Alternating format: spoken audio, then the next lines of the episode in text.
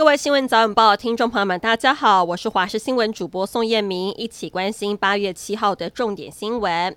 受卡努台风外围环流的影响，南投成了重灾区。台十四埔雾公路昨天晚上八点半预警性的封闭，今天上午七点重新开放。目前管制点在六十八公里处南丰派出所前，上山车辆排队超过一公里，部分救灾车辆优先放行，民众经过得需要特别注意。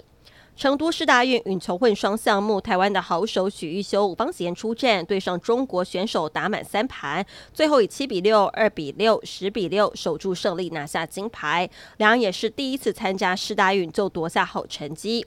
这次台湾代表队在网球项目大丰收，共摘下五金印一铜的好成绩。而在田径的赛事，有两位台湾好手，昨天在男子跳远决赛也都跳出了两面奖牌。文华佑跟林嘉欣他们在第六次试跳都跳出了七公尺八三的成绩，成功挤进了前三名。后来在比较第二好成绩，文华佑拿下了银牌，林嘉欣则是收获铜牌。台北市七月份发生了虚拟交易货币泰达币抢盗案，谢姓嫌犯居然是公务局公灯管理处的公务员。北市府表示会全力配合司法机关调查。根据了解，当时谢姓嫌犯把七百八十万元交给王姓毕生，等对方转出泰达币之后，嫌犯声称没有收到，还持枪抵住了王姓男子的腰部，抢走现金之后随即搭车离去。全案现在由士林地检署扩大侦办。南韩近日又发生了两起的随机杀人案件，让民众宛如惊弓之鸟。没想到昨天晚上在南韩的地铁站又发生突发状况。根据南韩媒体报道，BTS 成员昨天晚上在首尔的奥林匹克公园开唱，结束之后开直播跟粉丝互动，还露出身上的刺青。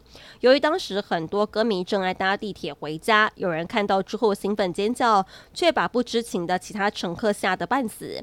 加上最近南韩接连发生随机杀人事件，许多乘客误以为有人持刀伤人，吓得开始四处乱窜。美国前总统川普在六号表示，将向法院要求撤换负责审理他案件的法官。川普在他自创的社群平台上发文，指出联邦地区的法院法官楚坎不会对他进行公正的审理，将立刻提出非常有力的理由，要求撤换这名法官。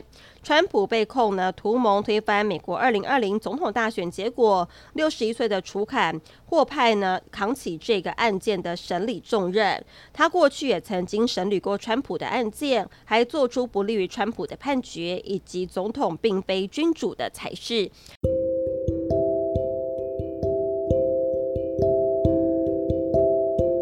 以上新闻内容非常感谢您的收听，我们再会。